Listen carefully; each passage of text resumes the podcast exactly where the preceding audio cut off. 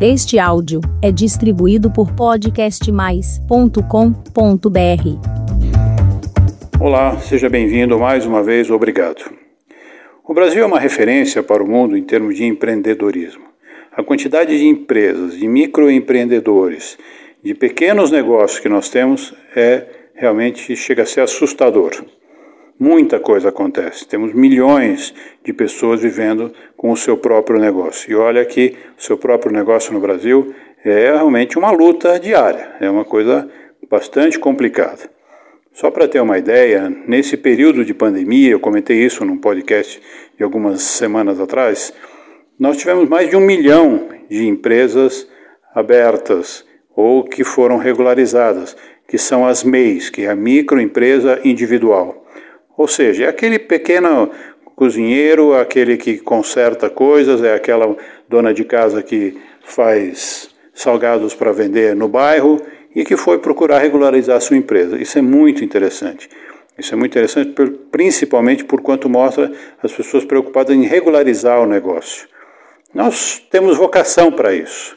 Existem estudos que mostram que o terceiro ou quarto desejo de muitas das pessoas principalmente o público mais jovem, é ter o seu próprio negócio. Em primeiro lugar vem o automóvel, vem uma casa, vem uma família, mas vem também, logo em seguida, ter o seu próprio negócio. Eu imagino que seja aquele velho desejo de independência, autonomia, liberdade para tocar a sua vida como você imagina, não ter patrão, não ter chefe, que é uma coisa também que a gente sabe que às vezes é muito difícil, embora seja também às vezes um preconceito de nossa parte, né? Então, e aquela outra coisa que se fala muito, que é o ser rabo de tubarão ou cabeça de sardinha. Essa é uma questão muito pessoal, mas certamente eu acredito que isso movimente esse pessoal que vai atrás do seu próprio negócio sem a menor dúvida. Mas uma coisa que eu questiono, por que que empreendedorismo ele é pregado, cultivado, ensinado com, apenas como ter o seu próprio negócio, empreender um negócio próprio. Por quê? Eu considero isso um erro. Eu acho que isso limita e não é a realidade. Eu cresci ouvindo, e todo mundo sabe, que o que engorda o porco é o olho do dono. Claro, se você é dono do seu negócio, você tem mais é que tomar conta, senão para que raios que você abriu o teu negócio, não é verdade? Você tem que cuidar, até porque o seu papel é o seu papel. Mas não significa que, se você não for o dono, você será menos interessado, você será menos responsável. A empresa que trate de lhe dar motivos para acreditar que vai valer a pena também o seu esforço. E tem uma coisa que é da sua própria natureza, o seu senso de responsabilidade, a sua personalidade, o seu desejo de empreender. Só precisa que você encontre campo para praticar isso. Então, eu pesquisei bastante, encontrei um único artigo a respeito disso, que é o empregado e empreendedor. Eu acho que isso é que tinha que ser cultivado. Quando eu ouvi essa história de, ah, é o, só o dono que engorda o porco, eu pensava assim, pô, que bacana, então vamos transformar todo mundo em dono, vamos criar um interesse pelo próprio negócio para que todos sejam motivados a tomar conta e desenvolver o negócio. Eu tive experiências pessoais muito interessantes em que eu fiz muito dentro de empresa em que eu estava, que não eu não era o dono, mas eu colhi porque eu colhi a estabilidade do meu emprego, o meu progresso dentro da própria empresa, a ascensão na minha carreira.